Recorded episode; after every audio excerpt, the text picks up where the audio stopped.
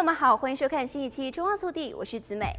疫情几乎对生活的方方面面都有影响，包括看牙医都变得和以前非常不同。在去年三月的时候，几乎是全美所有的诊所仅允许提供紧急治疗。到了五月份，牙医诊所才逐渐恢复了正常的看诊。随后，伴随着疫情的加重，口腔科是受新冠疫情影响最严重的科室之一。除了急诊之外，多家的口腔诊所已经关闭。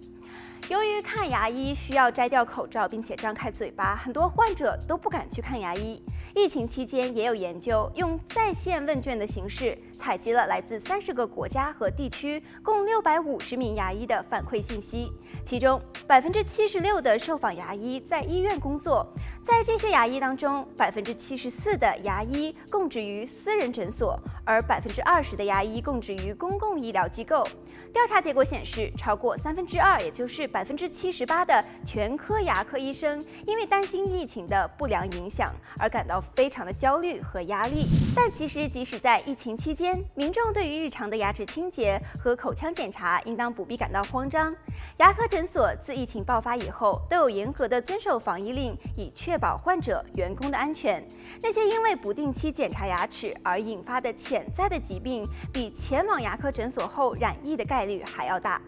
医生在看诊时也会戴上 N95 的口罩和头套、手套等防护装备，这些都是一次性的医疗装备。手套接触过一个患者就会换一副，洗牙的水量会控制得比较小，避免喷溅，同时也会使用仪器来吸水。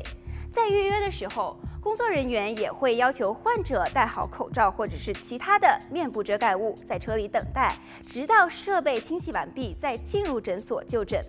工作人员会给患者量体温，询问是否出现与新冠肺炎有关的症状。在诊所内，候诊室的杂志已经被撤掉，还撤走了一部分的椅子，保持社交距离。工作人员还会就诊时间隔开，避免多人候诊。牙医的治疗程序也在发生着变化。为了降低风险，牙医们取消了使用一些效率高但是非常容易产生喷雾的工具，回归使用牙齿清洁手工工具。口腔健康不仅仅是牙齿和嘴巴，它还关系到整个的身体，所以定期进行预防性的牙科治疗以及口腔清洁，实际上也是在为身体的健康创建保护屏障，预防其他疾病。好了，本期节目到这里就结束了，让我们下期再见。